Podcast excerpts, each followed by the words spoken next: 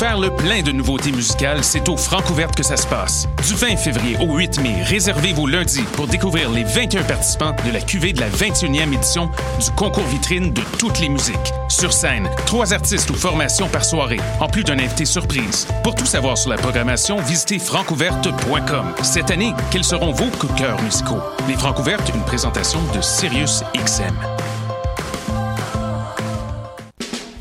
Les productions Nuit d'Afrique présentent la 11e édition des Silidor de la musique du monde. Les Silidor, unique distinction musicale qui souligne le talent des artistes en musique du monde, vous invite à découvrir 36 groupes. Dans le cadre de ces concerts vitrines gratuits, venez voter pour vos artistes coup de cœur tous les mardis et mercredis jusqu'au 12 avril au club Balatou. Les Silidor, le prix du public qui fait grandir le monde.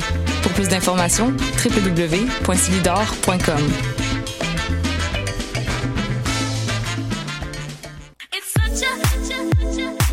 60 minutes de bonheur et de pas de danse.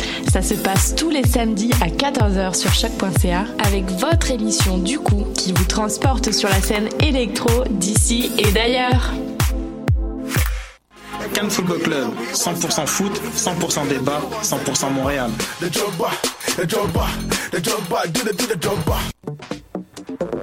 Vous en avez assez de faire des photos moches? Écoutez Objectif numérique où on vous donne des conseils, on teste des produits, on vous tient au courant des dernières nouvelles en matière de photographie et on vous suggère des sites ou des photographes à suivre. Tous les samedis, 13h. Vous écoutez Choc pour sortir des ondes.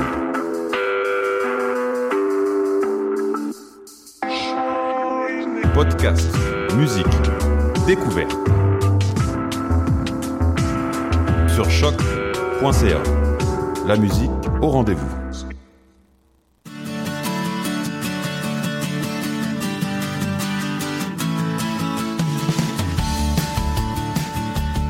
Bienvenue sur les ondes de choc.ca. Vous écoutez Tendance Entreprendre, l'émission qui vous fera voir l'entrepreneuriat différemment. Entrevues, conseils et inspirations pour oser passer à l'action. Cette émission est présentée par le Centre d'entrepreneuriat EGUCAM et est rendue possible grâce à la participation de la Banque nationale, partenaire principal du Centre d'entrepreneuriat EGUCAM.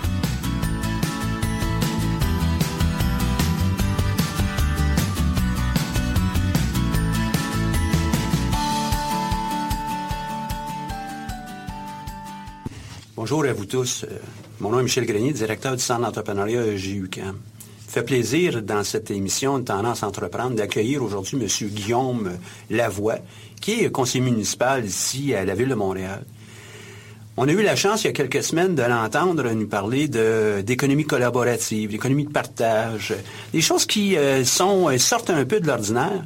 Et euh, c'était drôlement intéressant. J'ai pensé avec mon équipe que ce serait intéressant de, l'entendre et puis de, de garder cette conférence qu'il nous a fait sous forme de, de cette euh, émission avec euh, Tendance à Entreprendre. Guillaume, parle-nous un petit peu de toi pour commencer. Ben, bonjour, puis c'est vrai que ça peut peut-être être surprenant d'avoir un, un politicien pour euh, dans une émission où d'habitude on parle d'entreprendre, d'entrepreneurship, hein, c'est pas la Avec une vraie voix radiophonique en plus. c'est pas la connexion la plus naturelle, mais depuis à peu près là, 18 mois, moi, je me passionne pour l'économie collaborative et ses impacts sur les politiques publiques. Puis peut-être que c'est dû, dans le fond, c'était c'est lié avec qui j'étais avant. Moi, je suis un gars de relations industrielles, donc moi, j'ai travaillé dans le monde syndical avant d'être dans le monde euh, patronal, donc les politiques publiques autour du travail, puis ça touche pas mal tout le monde, ceux qui en ont, ceux qui en cherchent. Après ça, euh, j'ai passé beaucoup de temps de ma vie à l'étranger, travaillé pour l'Union européenne, entre autres. Et retour ici, maîtrise euh, à l'École nationale d'administration publique sur donc les politiques publiques, comment ça marche, etc. Et toujours, maintenant, quand, dans mon nouveau travail, ben moi, j'étais un analyste des politiques, puis après ça, j'étais un analyste politique dans les médias. Alors là, c'est presque le mariage parfait. Il y a un nouveau phénomène qui émerge, l'économie collaborative. C'est bien plus que Uber puis Airbnb. Souvent, ce n'est que la pointe de l'iceberg.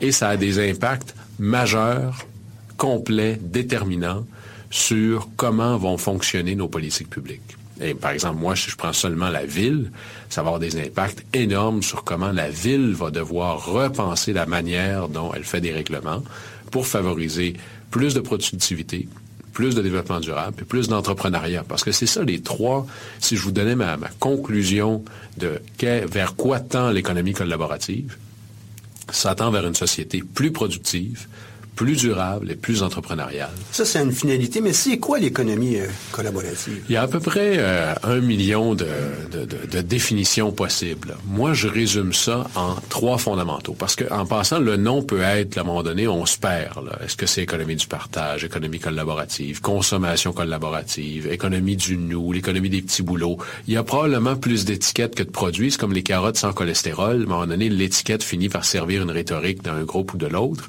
Fait qu'on enlève l'étiquette, puis on dit c'est quoi le produit, qu'est-ce qu'il y a là? Parce que ça, ça change pas. Il y a trois piliers. Le premier pilier, c'est la... On peut maintenant avoir accès ou utiliser de la capacité excédentaire. Qu'est-ce que je veux dire par ça? C'est qu'on est une société très, très non productive. On a beaucoup de choses que l'on a qui sont très, très peu utilisées. Ma voiture, par exemple. C'est l'exemple le plus évident. Vous possédez 100% d'une voiture, vous la payez à 100% et à moins que vous soyez quelqu'un de très, très, très spécial, vous ne l'utilisez qu'entre 2 et 4% du temps. Ça veut dire que vous avez un actif qui est inactif pour 95% du temps. Alors, il y, a une capacité résiduaire avec ça.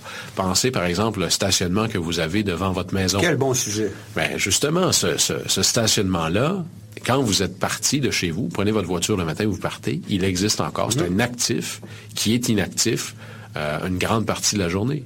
Et là, vous faites l'inventaire de tout ce que vous possédez et là, vous allez réaliser que vous possédez énormément de choses qui servent très, très peu. Les études américaines et les études euh, britanniques sont très claires. Faites l'exercice chez vous. 80% de ce que vous possédez, vous l'utilisez moins qu'une fois par mois. Alors, il y a du potentiel qui se perd. En premier pilier, avoir plus de productivité, c'est-à-dire avoir accès à la capacité excédentaire. Le deuxième pilier, c'est qu'aujourd'hui, on a une société qui pour avoir accès, la manière la plus simple, la plus facile, la plus sûre, c'est d'en être propriétaire. La société collaborative, c'est une société d'accès sans nécessairement devoir ou être, ou être propriétaire.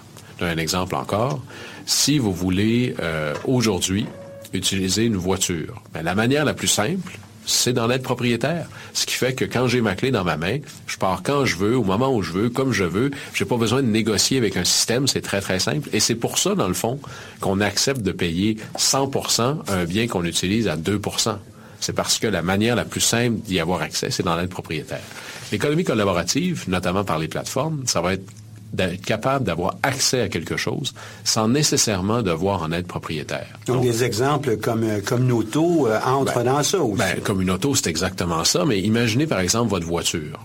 Ben, quand vous ne l'utilisez pas, vous pourriez euh, quelqu'un pourrait l'utiliser. Mais là, là, au Québec, si vous, vous louez votre voiture à quelqu'un, l'assurance débarque. Alors, voyez-vous comment tout le marché de l'assurance, qui rend un paquet de choses possibles ou impossibles, avait un focus sur le propriétaire? La révolution, c'est d'avoir un focus sur l'utilisateur. Et là, vous avez en France et en Europe occidentale une énorme compagnie qui vous permet de transformer votre voiture en car-to-go, qui s'appelle Drivy. Vous aviez une très, très grosse compagnie aux États-Unis qui s'appelait Relay Rides, qui vient de changer de nom, qui s'appelle Turo. Et là, Turo vient d'annoncer qu'il arrive au Canada. Pourquoi? Parce qu'ils ont fait un accord avec la plus grande compagnie d'assurance au Canada, qui, eux, ont très, très bien compris le message, qui est Intact Assurance au Bel Air, c'est la même compagnie, qui va vous permettre de faire ça. Ah, donc, à partir du moment où je peux, au moment où je veux, comme je veux, quand je veux, euh, utiliser un bien, j'ai plus besoin d'en être propriétaire. Alors, soudainement, je viens d'augmenter ma capacité d'avoir accès sans avoir besoin d'acheter nécessairement pour ça. Puis là, on tombe dans, je vais payer pour le moment ou pour l'utilisation que je fais. Je ne paierai pas dans le vide pour l'utilisation que je ne fais pas. Alors, premier pilier, capacité excédentaire qui est maintenant utilisée.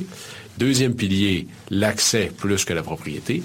Puis le troisième pilier, puis c'est là où le choc est le plus brutal pour les politiques publiques qui tendent à, à s'adapter plutôt lentement ou malement, c'est l'abaissement général des barrières d'entrée dans les marchés, dans tous les marchés.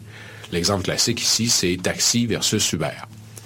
Euh, dans le marché actuel, euh, on a un marché qui est géré par de la gestion de l'offre, puis des barrières d'entrée qui sont très élevées dans les marchés. Par exemple, si vous, demain matin, vous voulez être un conducteur de taxi, un chauffeur de taxi, vous devez faire un cours de cinq semaines qui vous coûte plus de 1000 dollars, vous devez avoir un permis spécial, puis plus la barrière d'entrée est élevée, moins il y a de joueurs qui veulent y aller, et plus ceux moins qui... Il y a de concurrence. Moins il y a de concurrence, mais plus ceux qui veulent y aller vont essayer de se dédier à ça à temps plein, parce que c'est comme ça que tu rembourses ton investissement. Même chose, si demain matin, vous vous lancez dans l'hôtellerie, ben là, il faut que vous ayez un terrain, il faut que vous ayez un bâtiment, des chambres, du mobilier, euh, de la literie, du personnel. Vous ne ferez pas ça juste pour un soir dans l'année, là. Ça fait bien trop cher. À partir du moment où vous abaissez toutes les barrières d'entrée, c'est essentiellement tout un chacun peut entrer dans un marché sur la base des biens, des habilités ou du temps qu'il possède pour une heure, deux heures, toujours, jamais, de manière intermittente. Alors ça, ça vient transformer complètement la capacité de jouer. Et là, on tombe véritablement dans le terroir d'entrepreneuriat le plus intéressant, c'est-à-dire une capacité facilitée d'entrer dans un marché. Donc, nouvelles règles, nouveaux moyens, euh, nouvelles opportunités pour les gens qui ont euh, des, actifs, comme tu, le mentionnes, euh, qui sont inutilisés, mais aussi euh, nouvelles possibilités de créer des réseaux, nouvelles possibilités de créer une nouvelle richesse qui n'était, euh, en fin de compte, qui, qui dormait. Imaginez, vous êtes dans le fond, vous êtes une grande compagnie minière, l'économie collaborative, c'est-à-dire vous êtes capable d'aller extraire un potentiel qui est là, mais qui dort que ce soit du temps de voiture qui sert pas, que ce soit euh, votre maison quand vous n'êtes pas là, puis vous pouvez la louer. sinon, vos habilités, par exemple, vous avez du temps, puis vous êtes, euh, vous êtes pas mal en forme, puis vous êtes capable de déneiger des entrées. Mais il y a une plateforme pour ça maintenant mhm. qui s'appelle WeDo. Et là, ben, quelqu'un va cliquer, puis va dire, y a-tu quelqu'un qui est prêt à déneiger mon entrée proche de chez moi? Et vous pouvez le faire pour un escalier, ou deux, ou toujours, mais vous n'avez pas besoin de vous lancer une compagnie de déneigement pour autant. Ou encore, vous vous prenez pour Ricardo. Vous êtes un cuisinier exceptionnel. Mais savez-vous quoi? Faire une lasagne dans un restaurant, à la base, là, parce que dans l'économie collaborative, il faut toujours penser à qu'est-ce que les qu'est-ce qu'un bien peut faire plutôt que ce à quoi on a pensé qu'il pouvait servir. Parce que faire une lasagne, que je la fasse dans un restaurant ou que je la fasse chez moi, c'est la même chaleur de four. Puis c'est les mêmes ingrédients. C'est le même plat. Fait qu'à partir du moment où j'ai un four chez moi, puis que j'ai un plat et que j'ai des ingrédients, ben là, je pourrais faire une lasagne, puis la mettre en ligne, puis la vendre. Et là, vous imaginez à quel point nos lois sont pas pensées pour ça. Alors, il y a tout un bout d'accompagnement euh, réglementaire qui, lui, doit se moderniser, qui doit évoluer comme la société évolue. Et là, on tombe, on n'est plus dans des barrières technologiques, on n'est plus dans des barrières euh, euh, d'avancement, d'être capable d'aller aussi loin. Nos barrières sont culturelles et institutionnelles. C'est-à-dire, on n'est pas habitué de penser comme ça, fait qu'on pense pas comme ça. C'est la même chose lorsqu'il y a eu des, transformations anciennement. Par exemple, l'arrivée de la voiture. La plupart ah d'entre nous, on n'était pas là, de toute évidence, mais il y a eu des changements radicaux qui sont arrivés. Faut voir. Une réglementation, euh, comment on fait pour avoir euh, des chevaux et des voitures? Est-ce que les voitures peuvent aller plus vite que, que les chevaux? Il y a eu plusieurs endroits. D'ailleurs, il y avait même des limitations de vitesse. Ils pouvaient aller plus vite. Mais la loi ou les règlements ne permettaient pas d'aller plus vite que le cheval. C'est pour être capable de protéger cette industrie. C'est aussi pour euh, nous permettre d'accepter ces changements de, de technologiques ou de culture on y va tranquillement. Mais est-ce que la révolution qui est en train de, s'aligner présentement, elle est plus rapide? Qu'est-ce qui va se passer avec ça? Ça va très, très vite. Euh, le, réflexe, le premier réflexe à éviter pour, euh, pour l'État, que ce soit une ville, que ce soit un gouvernement, etc., c'est d'essayer de protéger le statu quo sans se poser la question à quoi sert le statu quo? Mais pourquoi vouloir protéger le statu quo? De ben, façon générale? On pourrait penser que le statu quo est peut-être bon, mais ben, ça, ça, hein. Mais le statu quo en soi est pas bon ou mauvais. Il faut revenir à la base. Hein. Je dis toujours, il y a une superbe étude faite par le Mowat Center, M-O-W-A-T, qui est un think tank ontarien, qui dit Regardez, posez-vous la question, c'est quoi l'objectif de politique publique le plus important? Ben, prenons le taxi et euh, UberX, puis toutes les autres. J'utilise vraiment ici Uber comme Kleenex ou Frigidaire. Il y a plein d'autres compagnies. L'objectif premier, c'est pas d'avoir un monopole. L'objectif premier, c'est pas de dire il faut qu'il n'y ait pas plus que tant de voitures qu'ils le fassent. L'objectif premier, c'est que des gens puissent se déplacer. C'est ça qu'on cherche. Ben, UberX, Uberpool, son concurrent chez Lyft, c'est des options qui augmentent de manière massive les options de mobilité qui réduisent de manière majeure le nombre de voitures qui se promènent et les émissions de GES. Ça, moi, comme administrateur public, c'est ça mes grandes priorités.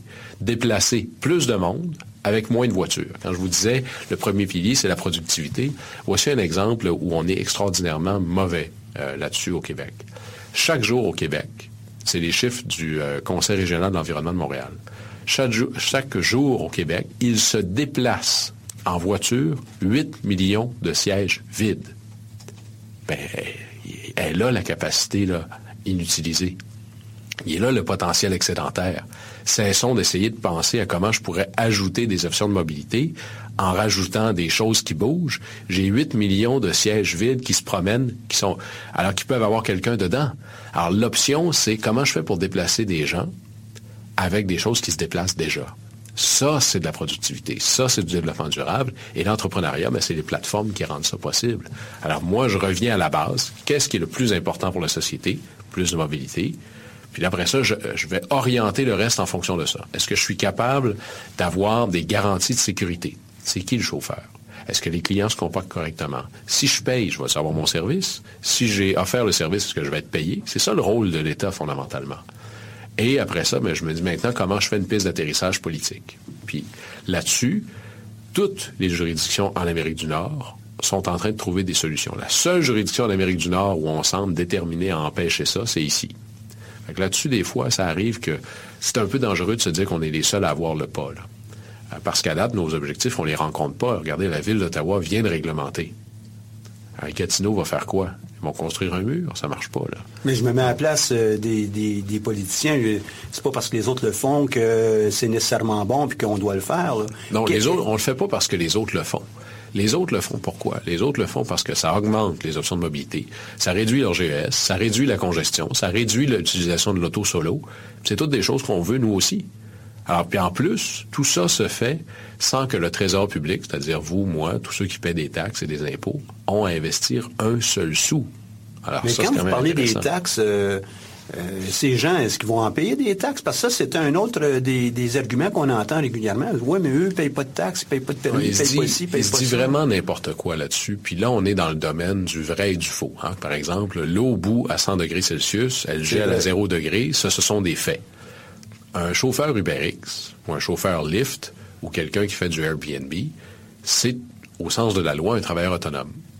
Ce sont des revenus autonomes. Dans votre rapport d'impôt, ça s'appelle autre revenu. Et la loi sur l'impôt est très, très claire. Chaque dollar que vous faites, que ce soit en travaillant à la Ville de Montréal, à l'UCAM, au dépanneur ou en conduisant des gens sur, sur UberX. Ou en louant ma voiture. Ou en louant votre voiture, vous devez le déclarer. Si vous ne le déclarez pas, ben c'est comme tous les autres si vous ne déclarez pas vos revenus. Tu t'exposes à la chance de te faire prendre, puis aux pénalités très, très, très sévères qui viennent avec. Mais là-dessus, c'est encore bien plus simple pour tracer les revenus, parce que ça n'existe pas des plateformes collaboratives où il y a du paiement comptant. Ce sont toujours des paiements électroniques, donc facilement traçables à peu de coûts. Alors, par exemple, Revenu Québec, prenons le chauffeur UberX, parce que c'est souvent de ça qu'il est question. Revenu Québec pourrait dire à UberX, veux-tu me donner la liste de tous tes transferts bancaires que tu donnes à chaque semaine à tes chauffeurs? Avec les noms. le Revenu Québec prend les noms, tous les paiements qui ont été faits, puis là, il compare avec les déclarations de revenus de chacun. Puis là, ben, ça a besoin de matcher. Sans ça, je connais une gang qui vont recevoir un avis. C'est très, très facile de vérifier. C'est la même chose d'ailleurs avec n'importe quelle grande entreprise. Hein? Exactement. On ramasse euh, des, impôts euh, qui ont été qu'on doit verser au gouvernement pour nos employés. Mais après ça, ben, il y a quelqu'un qui fait le, ce décompte. Mais cet exemple-là est très bon parce que ça veut dire qu'il faut avoir le même genre de réflexe que l'on a avec les entreprises que j'appelle en anglais, on dirait brick and mortar, en, béton, mhm, avec mhm. une façade, etc. C'est-à-dire qu'on considère l'entreprise comme un interlocuteur puis on décide de l'encadrer, puis on lui demande des informations, il nous donne des informations pour les règlements. C'est la même affaire avec Uber. Donc, il y a des mécanismes, il suffit de les adapter, il suffit de les respecter, il suffit de s'en servir. Adapter, c'est le bon terme, parce que si on veut faire entrer un nouveau, une nouvelle réalité dans le vieux moule, ça peut pas marcher. Là, un exemple. Il faut toujours se dire, par exemple, prenons encore euh, les chauffeurs UberX ou Lyft. Ben, quelqu'un pourrait le faire une heure par mois. C'est possible, ça. Vous êtes assis chez vous et vous vous dites, tiens, euh, je réalise que demain, il faut que j'aille euh, à Longueuil. Puis vous vivez à, à il faut traverser la ville demain matin. Vous en allez à Longueuil. Dans le fond, j'ai trois, trois places libres dans ma voiture. Je vais embarquer des gens sur mon chemin. Vous pouvez faire ça. Puis vous ne le faites pas du reste du mois. Allez-vous, pensez-vous que c'est logique de dire, ben, vous allez vous passer un permis spécial, vous allez mettre un luminaire sur votre voiture, vous allez pas faire un cours de cinq semaines. Ça marche pas, là. Il faut penser à quelque chose qui a une barrière d'entrée très, très, très basse.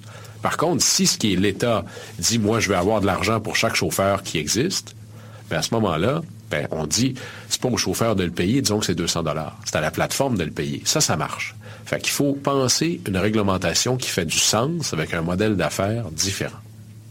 Alors d'ailleurs. Puis ce genre, ce genre d'outils, je, je m'excuse de t'interrompre, ce genre d'outils, euh, par exemple, euh, beaucoup d'étudiants ici euh, vont, demeurent par exemple à Rimouski ou à, à Chicoutimi. Toi, tu, tu viens ah oui, moi je viens viens Saguenay-Lac-Saint-Jean. de- Il y a des milliers et des milliers de voitures. comme ça, là. Il y a des milliers et des milliers de voitures qui tous les jours font Québec-Montréal.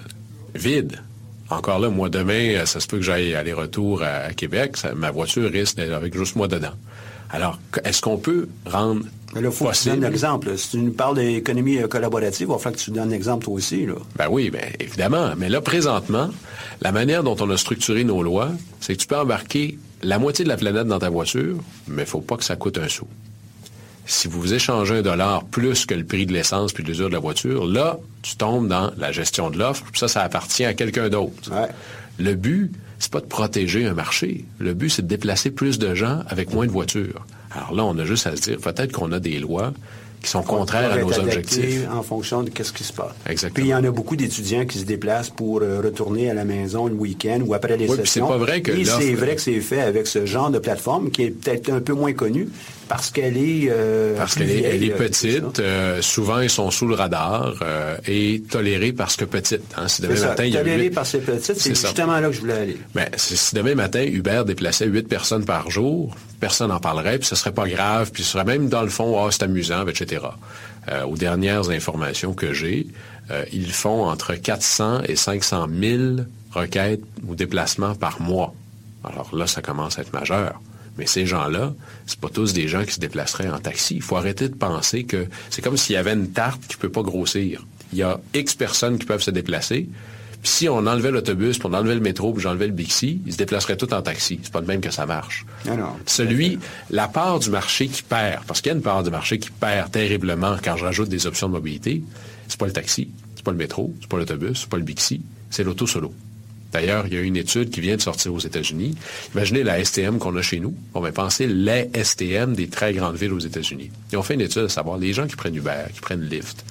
Est-ce que c'est des gens qui seraient embarqués avec nous, puis on perd des clients, ou c'est complémentaire? Puis c'est très, très, très clair. C'est un complément presque parfait. C'est-à-dire que vous voyez les courses de ces plateformes-là augmenter quand le service collectif baisse, le soir, les fins de semaine, euh, et diminuer quand l'offre de service collectif augmente.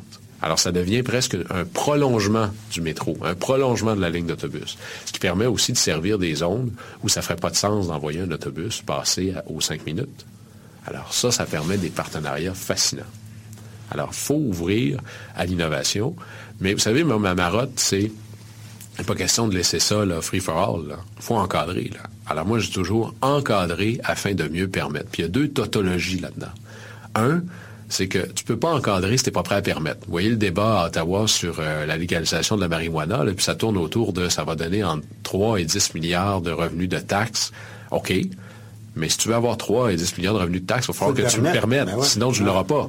Alors, tu peux pas encadrer ce que tu veux pas permettre. Autrement, On peut aussi pas avoir l'argent puis l'argent du beurre en ben, c'est ça. Tu sais, Mais à l'inverse, ce serait irresponsable de permettre sans encadrement. On a des responsabilités d'assurer les sécurités, de ne pas permettre n'importe quoi, de s'assurer à tout le moins d'avoir des retours fiscaux sur un service qui profite du domaine public.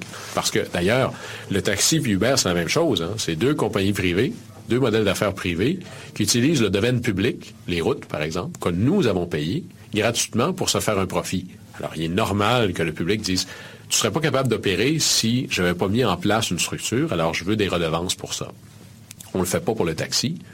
Il faudrait peut-être se, dire que ça ne marche pas, mais il est absolument question qu'il faut le faire pour les Uber de ce monde, par exemple. C'est ce que les autres villes puis les autres juridictions font. C'est beaucoup de rentrée d'argent. Maintenant, euh, ton rôle à, à la ville, ton rôle euh, comme acteur municipal, euh, euh, il ne se pas à ça. Toi, tu en fais de la représentation autour de ça. Oui, beaucoup. Moi, je me suis intéressé à ça et très rapidement, quand je dis que ça dépasse Uber puis euh, les taxis, là, c'est très, c'est très, très vrai. D'ailleurs, à Rosemont, on va faire une annonce là. euh, au moment où vous allez entendre ça, c'est déjà fait. Il y a trois types d'espaces dans les villes qui sont magnifiquement sous-utilisés et qui, parce qu'elles sont sous-utilisées, nuisent à nos objectifs généraux à la ville. Et entre autres parce que toute la ville, vous savez, l'urbanisme a une religion. Ça s'appelle le zonage. Et euh, le, le Jean 316 du zonage, là, c'est la ségrégation des fonctions. C'est-à-dire chaque pied carré de la ville a une fonction qui est unique, exclusive et prédéterminée. Alors prenez un bungalow, donc une maison avec euh, du- de la pelouse de tous les côtés, puis une entrée là, en façade. Ben, tout ça, c'est bar, zone- c'est pas un restaurant, C'est c'est zoné résidentiel. Alors, si par exemple vous louez votre stationnement, votre espace de stationnement, ben là, ça devient commercial, même si c'est un dollar.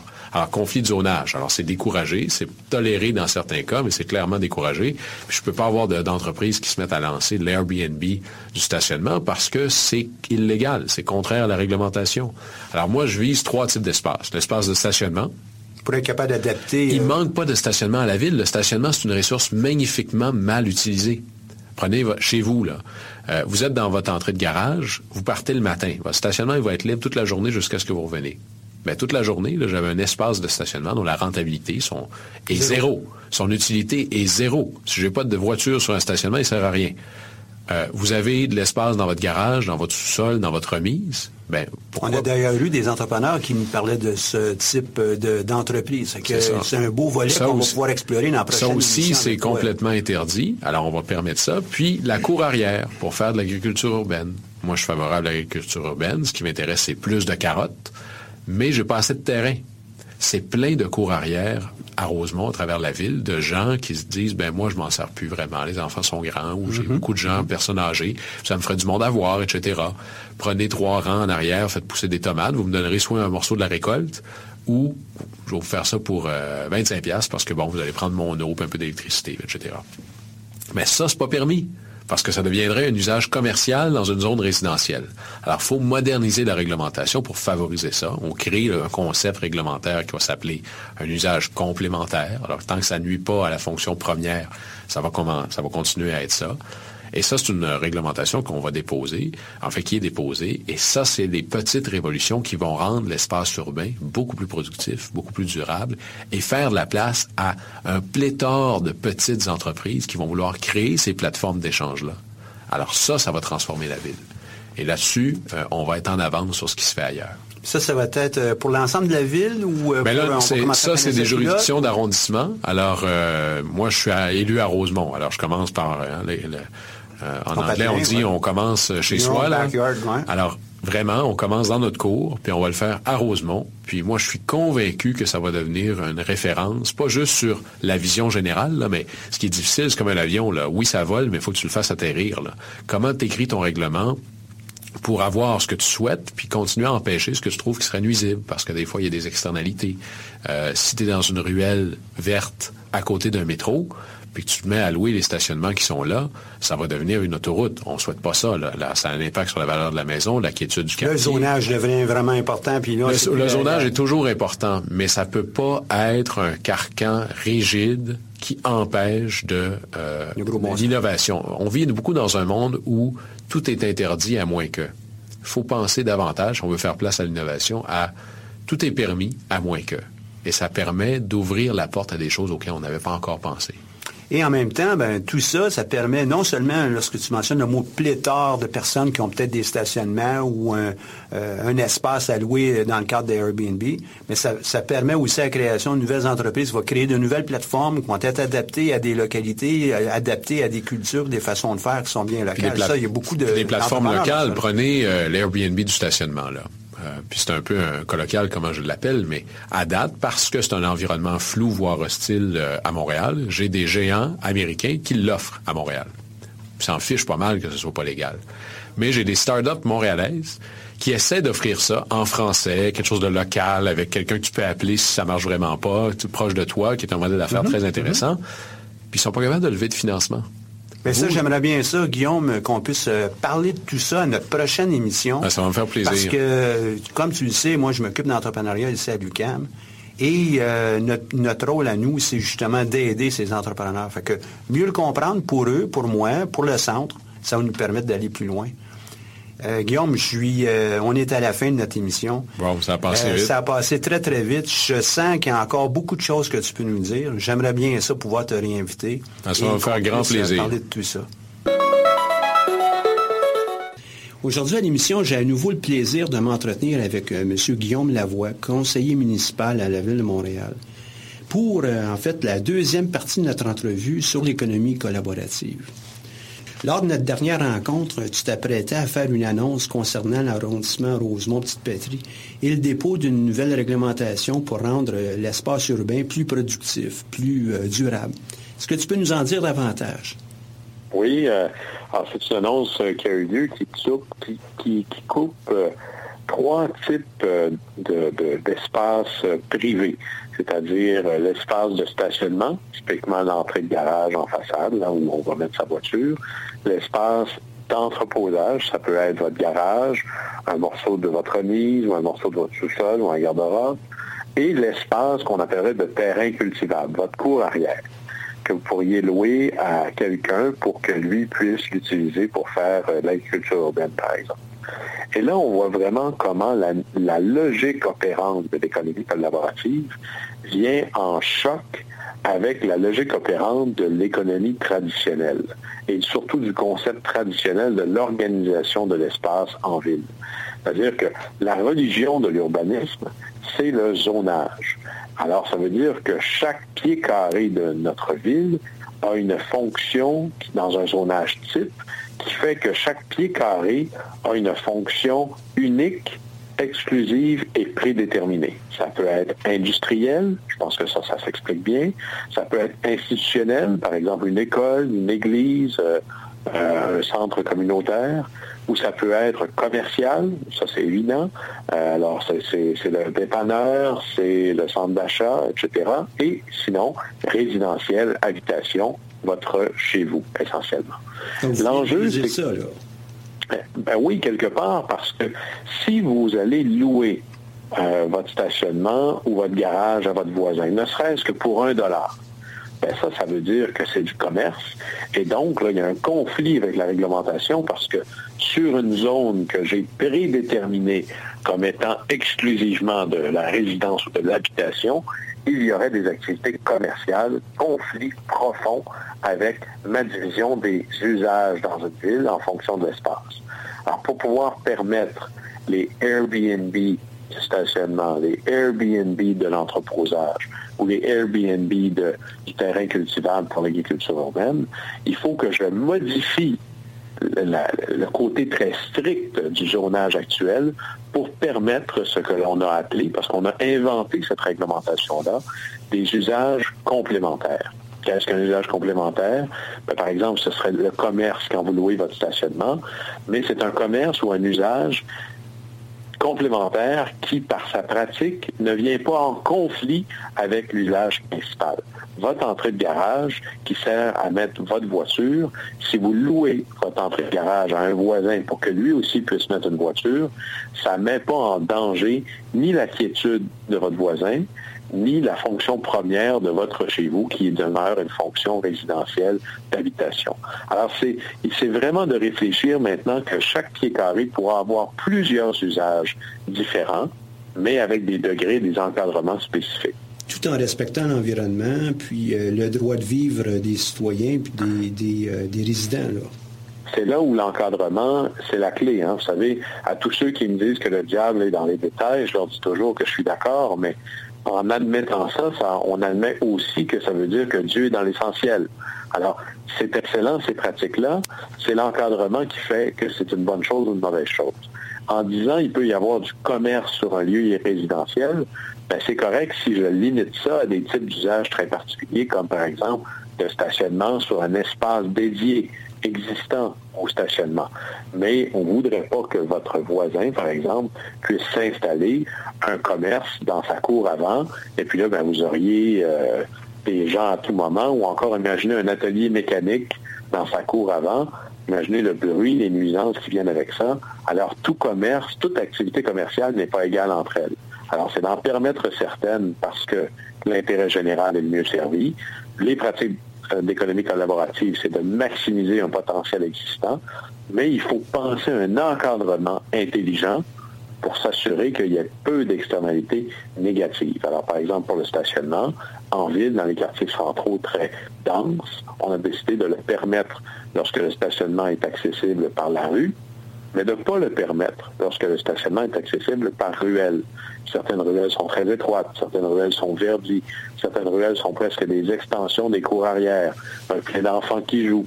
On voit tout de suite la transformation de l'espace public et de l'espace privé à ce moment-là, et on trouverait que le respect des milieux de vie, la préservation de la quiétude, la préoccupation pour la sécurité euh, des jeunes enfants qui sont là doit être plus importante que plus de stationnement. Alors, dans ce cadre-là, c'est pas permis, mais tout ce qui existe en façade, là, on fait l'analyse que oui, c'est souhaitable.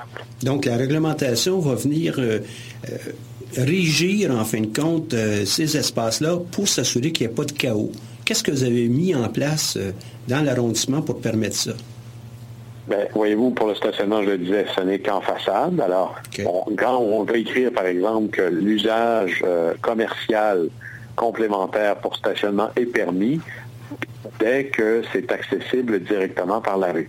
Mais il a fallu véritablement étudier très sérieusement la réglementation pour savoir comment l'écrire.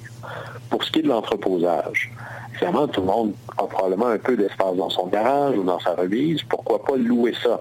voire même son sous-sol? Il y a de l'entreposage chauffé. Pour certains types d'entreposage, c'est mieux. Mais on ne voudrait pas que ça devienne euh, une extension d'un commerce, que ce soit presque l'entrepôt d'un commerce qui, lui, n'aurait pas assez de place.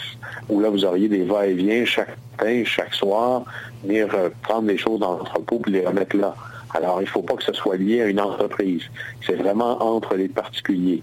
Et on va, comme pour l'agriculture urbaine, venir encadrer, surtout en fonction de la superficie, qu'on a limité pour l'instant à 25 mètres carrés. 25 Alors, si vous avez 25 mètres carrés, vous avez probablement un bout de garage ou un bout de remise ou un bout de votre sous-sol, mais plus que ça, ce ne sera pas permis.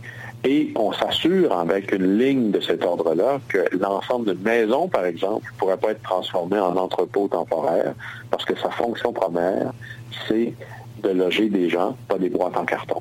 Et puis, euh, cette réglementation-là, s'applique pour tout Montréal ou pour euh, un, seul arrondissement?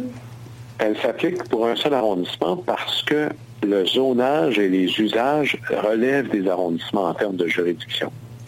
Mais déjà, et c'est pour ça que c'était très important de bien le faire, parce qu'on ne veut pas se tromper. Euh, lorsqu'on fait des lois et des règlements qui nous sortent du cadre culturel habituel. Il faut le faire avec parcimonie, beaucoup de sérieux, énormément euh, de prudence pour éviter les dérapages, euh, présumés ou réels. Alors là, ça va être à mais déjà, on a des appels de d'autres arrondissements, de d'autres villes. Vous allez voir que la base de ce qu'on a fait là va devenir un modèle, une référence pour d'autres juridictions qui voudront aussi mettre en place ce genre de règlement-là. L'esprit général va être une inspiration qui va, qui va se transposer partout au Québec, ça c'est clair.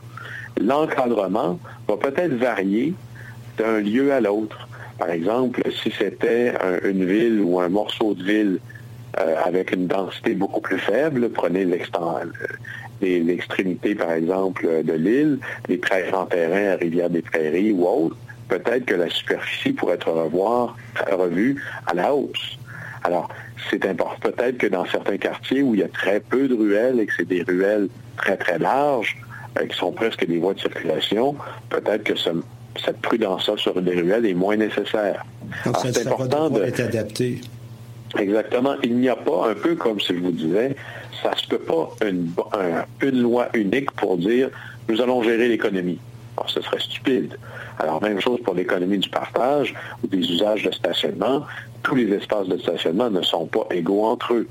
Mais ce que ça va faire, ce genre de réflexion-là, c'est que ça va ouvrir, là, on avait un blocage à cause du zonage. Mais l'épicerie, par exemple, qui est déjà aujourd'hui zonée commerciale, comment ça se fait que son stationnement est vide presque tout le temps? Parce qu'une épicerie ou une, église, c'est encore plus évident, un stationnement pour quelque chose d'une fonction particulière. L'épicerie fait son stationnement pour le jeudi soir. Alors, quand tout le monde va à l'épicerie, tout le monde va avoir une place. Le reste du temps, ben, ce sera vide. Le Walmart, tout le monde sait qu'ils construisent leur stationnement pour à peu près la veille de, Noël. Mais le reste du temps, beaucoup d'espace sous-utilisé, puis un stationnement d'église pour le samedi puis le dimanche. Le reste du temps, il est vide. Alors, ces gens-là, leur mission première, ce n'est pas de gérer un stationnement. Et s'ils devaient demain matin le commercialiser, ils devraient investir euh, de manière importante, soit clôturer le terrain, avoir une guérite, contrôler l'accès, etc. Ce n'est pas leur fonction première, ce n'est pas la direction de leurs investissements, ce n'est pas leur préoccupation ni leur expertise, alors on le laisse comme ça. En permettant maintenant de créer une masse critique pour les plateformes de type Airbnb du stationnement avec monsieur, madame, tout le monde et son entrée de garage, ça crée une masse critique qui va rechercher cette pratique-là. Et là, vous allez avoir des épiceries, des églises qui très facilement, sur une base horaire, pourront dire, ben, le lundi après-midi, 20% de mon stationnement, j'en ai pas besoin pour mes clients. Alors, je pourrais les rendre disponibles pour d'autres visiteurs. Ou encore, prenez la petite Italie qui est très, très dense. Ben, la caisse populaire a un stationnement de peut-être 10 cases. Mais la caisse populaire, le soir, elle est fermée. Mais je connais un paquet de restaurants qui seraient heureux d'envoyer leurs Tout à fait. sur Même les clients seraient heureux parce que là, au moins, on est capable de se déplacer à ces endroits-là, avoir un espace pratiquement assuré et euh, bénéficier de, ben, ces bistrots, ces, endroits où on est, il fait bon vivre. Hein? Absolument, mais là, là, on enlève tout le stress de la recherche du stationnement. Avant de quitter la maison, vous ouvrez votre téléphone, vous réservez votre place et c'est réglé. Et, ça, nous oblige, nous, comme ville, à changer notre manière de calculer et de comprendre les choses. Voyez-vous, dans les villes, on part toujours sur une base annuelle. Combien y a-t-il d'espaces de stationnement à Montréal, par exemple? Mais cette question-là, elle est aussi imprécise qu'inutile. C'est pas important de savoir combien il y a de cases euh, par année. Ce qui est important, c'est de savoir combien il existe de cases par heure, tous les jours. Et là, soudainement, on se rend compte que ce n'est pas du tout le même chiffre. Par exemple, au centre-ville, certains stationnements sont pleins, bien sûr, sur les heures d'affaires et vides les soirs et les fins de semaine. En cassant ce mode très rigide de voir les choses dans une fonction unique, on peut se permettre de découvrir des opportunités d'optimisation pour des moments dans la journée. Alors, il faut changer notre approche et l'économie collaborative nous aide à voir le potentiel des choses, non pas ce pourquoi elles existent, mais ce pourquoi elles peuvent servir. Et ça, c'est le début de la productivité. Donc, ça s'applique euh, aux espaces, ça s'applique euh, aux espaces de stationnement, aux, euh, espaces de rangement, probablement aussi pour les jardins, pour ceux qui c'est possible. Donc, ça offre beaucoup de possibilités pour des micro-entreprises. Par exemple, moi, je pourrais décider de lancer, de, rendre mon, espace stationnement disponible. C'est évident que je ne pourrais peut-être pas gagner ma vie avec ça, mais euh, c'est une micro-entreprise. Qu'est-ce que les entrepreneurs peuvent faire au sens large avec toutes ces opportunités, tout ce potentiel que, tu nous parles présentement. Puis on sait qu'il y a des joueurs immenses qui proviennent des États-Unis ou d'Europe qui sont sur le marché présentement, mais les nôtres, nos entrepreneurs ados, qu'est-ce qu'ils peuvent faire? Mais ça, c'est la clé parce que puisque si je ne change pas le contexte flou, voire hostile de ma réglementation, je ne verrai pas émerger des petits joueurs chez nous qui un jour deviendront grands. Prenez euh, Airbnb, par exemple, ou le Airbnb du stationnement. Soyons encore plus précis. Mais ça existe ailleurs. Mm-hmm. Il y a deux géants américains aujourd'hui qui sont présents à Montréal, mais parce qu'ils sont très, très gros, c'est comme n'importe quelle entreprise, parce que vous êtes très gros, parce que vous avez maintenant des poches profondes, vous avez la capacité de tester des marchés pour lesquels la réglementation est floue ou hostile, ou à très très peu de coûts. Parce que, dans le fond, une fois que vous avez mis en place la plateforme, l'offrir dans une ville ou une autre, c'est pas plus difficile, le, coût marginal est presque nul. Mais si vous êtes une petite start-up québécoise, vous êtes le prochain Airbnb du stationnement, ben vous ne pouvez pas émerger à Montréal parce que vous avez un cadre flou, voire hostile. Et là, non seulement vous trouvez, vous trouvez très peu de clients qui sont prêts à embarquer dans l'aventure, mais pire, lorsque vous allez rencontrer la Caisse populaire, ou un investisseur, parce que vous avez besoin de 300 000 pour mettre sur pied cette fameuse plateforme. Il y a un peu de, design de software à faire, un petit peu de publicité. Bref, c'est pas un énorme investissement, mais quand même quelques centaines de milliers de dollars. Votre, investisseur va, votre investisseur ou votre caisse populaire va dire, ben, écoute, c'est pas permis par la loi, ça augmente à tout le moins mon risque, alors soit je te finance pas, ou je te finance moins, ou je te finance à plus cher. Alors, en refusant de changer le statu quo, en refusant de donner un cadre clair au plan réglementaire, c'est véritablement une chape de plomb sur l'éclosion et le développement de petites start-up qui ne pourront jamais émerger et devenir grandes et conquérir le reste du monde si ici, ils n'ont pas un terreau fertile. Et le terreau fertile pour l'investissement, pour l'innovation, c'est un cadre réglementaire clair.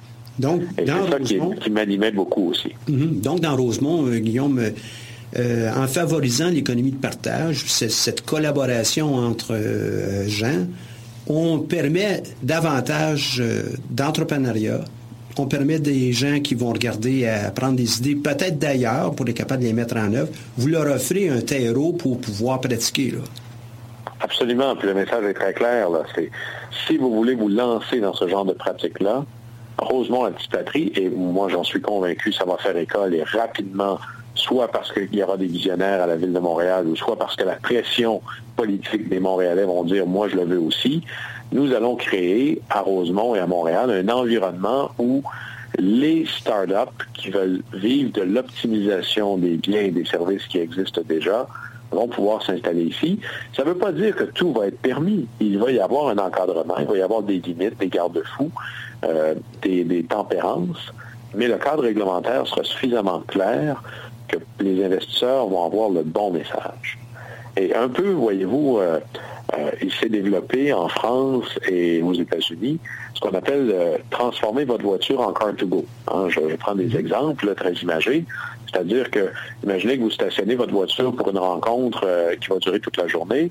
Ben, vous savez que vous n'aurez pas besoin de votre voiture pendant la journée. Elle est stationnée sur la rue ou dans un stationnement quelconque.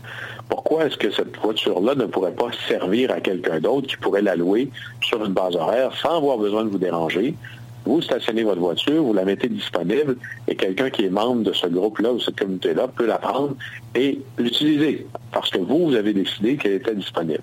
Ça existe en France, ça s'appelle Drivy. Ça existe aux États-Unis, ça s'appelle Relay Ride, qui viennent de changer de nom. Maintenant, il s'appelle Turo.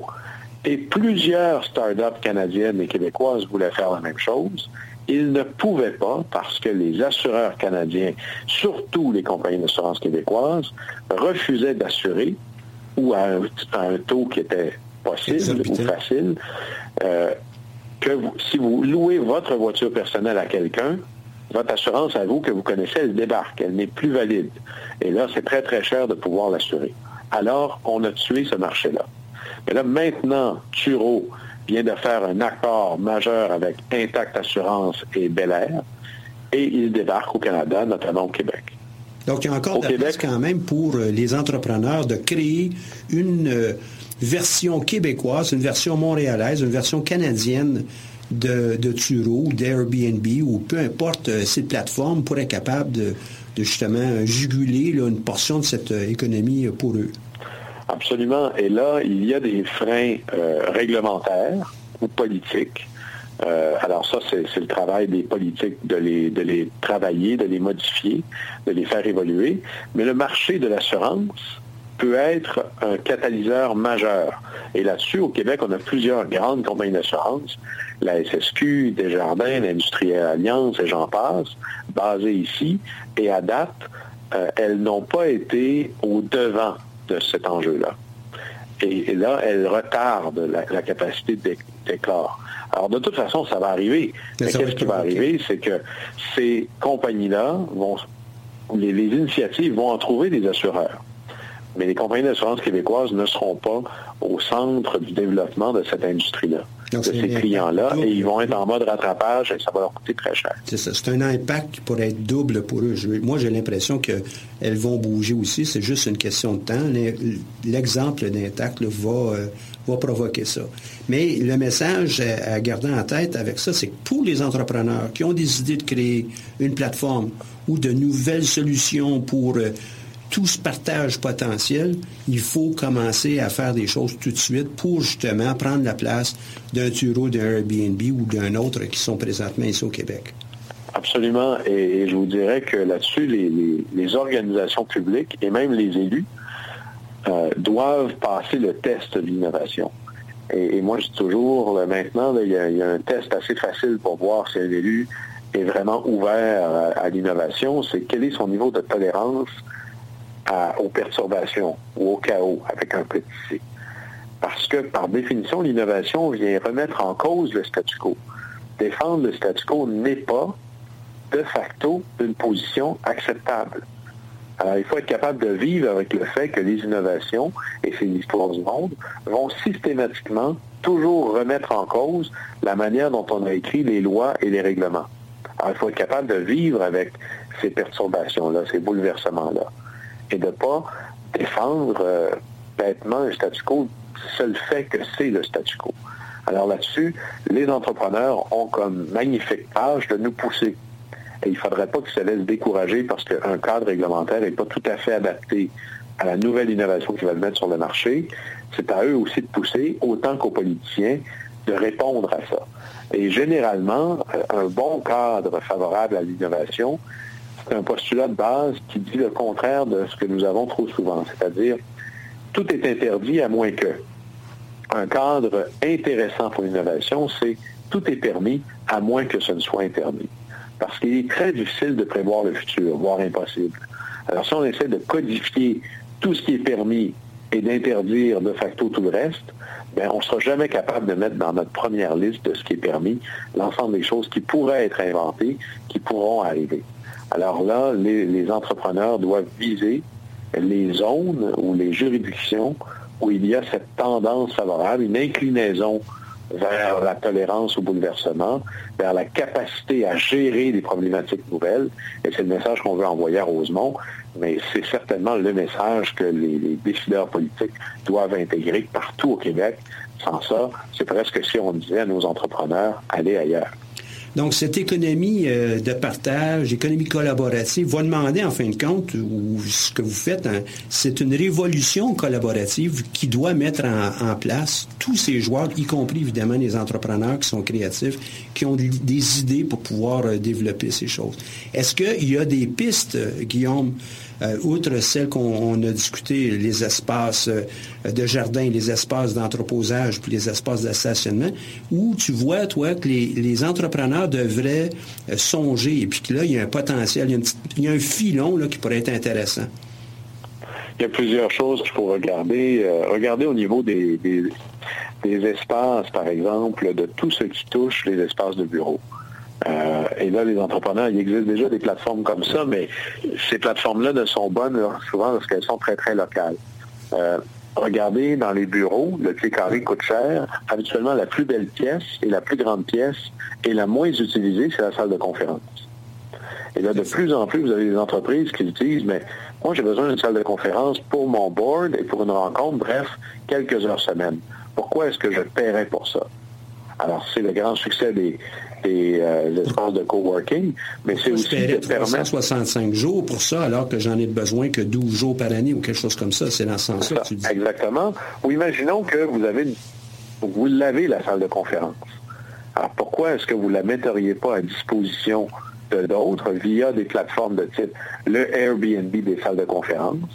et vous aurez des visiteurs chez vous qui prendront la salle de conférence, mais pendant ce temps-là, vous, vous allez réduire vos dépenses fixes vous allez réduire vos, coûts parce que vous allez maximiser vos utilisations. Si vous avez des PME, par exemple, même chose pour les outils euh, de menuiserie ou autres, les grandes scies ou etc. Le but, c'est si vous payez 100% d'une chose et que vous l'utilisez moins, seriez-vous prêt à vous faire payer pour en permettre l'utilisation à d'autres? Alors, il faut toujours se dire, parmi les choses que je possède, est-ce que je les utilise à plein ou est-ce que j'accepte de payer pour qu'elles ne soient pas utilisées par d'autres? Parce que tout n'est pas partageable dans la vie. L'exemple parfait, c'est la brosse à dents. Moi, je dois utiliser ma brosse à dents, je ne sais pas, moi, 1% du temps, mais je n'ai peut-être pas le goût de la partager. C'est bien personnel, mais je ne veux pas la partager. C'est un bel exemple. Hein? Mais je pourrais peut-être pas dire la même chose de l'ensemble des équipements de sport que je possède ou encore euh, les, outils, euh, les, outils, le vélo, euh, euh, mon des documents, des livres qu'on peut avoir. Il y a toutes sortes de choses qu'on peut avoir à la maison ou pour les petites entreprises aussi qui ont beaucoup d'équipements puis qui s'en servent que ça, là, 1% 5% 10 C'est ça, c'est-à-dire la machine à, soudure, l'imprimante 3D, des choses qui peuvent représenter des investissements majeurs. Mais là, ça vaut la peine de se dire, est-ce qu'il ne ferait pas plus de sens de payer pour l'utilisation seulement? Et là, on repense la notion de possession. Et ça, c'est le deuxième grand pilier de l'économie collaborative. C'est un monde où on vise l'accès, pas nécessairement la propriété. Donc, il y a une Et à chaque fois qu'un... vas-y, fini. À chaque fois qu'il y a une plateforme qui me permet de gérer l'accès en partageant l'information et assurant la sécurité de la transaction et de l'utilisation, je viens de rendre possible ces échanges-là. Et ces plateformes-là vont se multiplier de plus en plus. C'est euh, un potentiel, je pense, pour les micro-entrepreneurs qui vont partager ces espaces, ces outils, etc. Ça, c'est un potentiel. L'autre potentiel, c'est pour tous ceux qui sont capables de construire des plateformes, des outils, des moyens, des façons de faire, qui vont permettre ça. Je pense que là, il y a beaucoup, beaucoup de potentiel. Il nous reste euh, à peine une minute avant la fin. Guillaume, euh, merci beaucoup. Deuxième échange qu'on a ensemble. Et puis, euh, je t'invite à, communiquer encore avec nous. Même chose avec tes collègues qui pourraient avoir des idées comme ça qui permettent euh, l'éclosion de nouveaux entrepreneurs, de nouvelles idées, ou de prendre des idées qui existent déjà puis les, les multiplier à l'infini, de communiquer avec nous. Ça va nous faire vraiment plaisir. Montréal, c'est l'endroit où nous sommes situés, puis on, on a intérêt à avoir une euh, économie qui est large, euh, une ville qui est euh, bien branchée aussi. Donc, merci beaucoup. Merci à notre partenaire, la Banque nationale. Un dernier mot, Guillaume, vas-y. Ben, au, plaisir, un grand merci et au, plaisir de voir quelle sera la, prochaine grande étape. Merci beaucoup. Puis on en fera peut-être un prix pour l'an prochain dans le cadre de notre concours. On va songer à ça et sûrement qu'il pourra avoir un attrait important pour nos résidents ici à Montréal et ailleurs. Merci beaucoup et à la prochaine. Cette émission est rendue possible grâce à la participation financière de la Banque nationale, notre partenaire principal. Leur appui nous permet d'avoir cette émission, de même que nombre de nos services. Merci à tous d'avoir été à l'écoute à bientôt.